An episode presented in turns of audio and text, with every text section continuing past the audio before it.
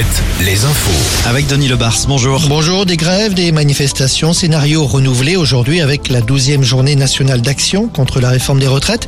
Le combat syndical est loin d'être terminé, déclare Laurent Berger, le secrétaire général de la CFDT.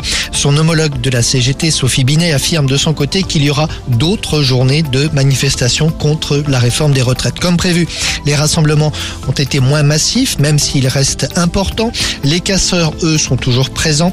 Des dégradations été commises notamment à Nantes et à Rennes, les villes habituelles. Quelques affrontements à Angers, des affrontements également à Paris. Paris où un arrêté a été pris cet après-midi. Il interdit de manifester devant le Conseil constitutionnel à partir de ce soir 20h.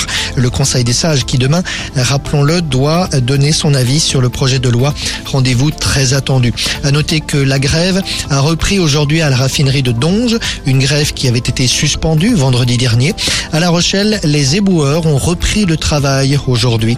Leur mouvement de grève avait lui commencé mardi. Une enquête ouverte à Angers après ces actes de vandalisme commis hier dans une église de la ville, l'église Sainte-Madeleine. L'hôtel a été endommagé, plusieurs statues ont été décapitées. On sait pour l'instant que ces actes ont eu lieu en plein jour autour de midi, visiblement. La disparition du petit Marciano à Niort, quatrième jour de recherche aujourd'hui, toujours dans la Sèvre niortaise. Une équipe de plongeurs de la gendarmerie de La Rochelle est venue en renfort pour sonder la rivière, mais pour l'instant et apparemment sans résultat.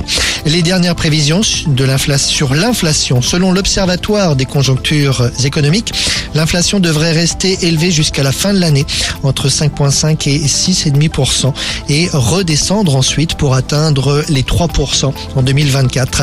Selon le même observatoire, la hausse globale des salaires ne sera pas suffisante pour compenser la hausse de l'indice des prix. L'actu des festivals.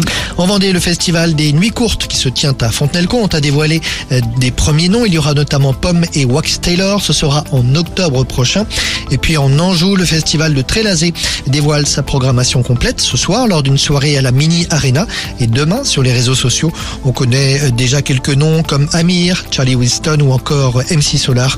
Le festival démarre le 21 juin. Météo. La météo avec manouvellevoiture.com. Votre voiture d'occasion disponible en un clic. Toujours beaucoup d'instabilité. La menace d'averses orageuses persiste pour ce soir, mais l'alerte de vigilance jaune de Météo France va prendre fin. Pas de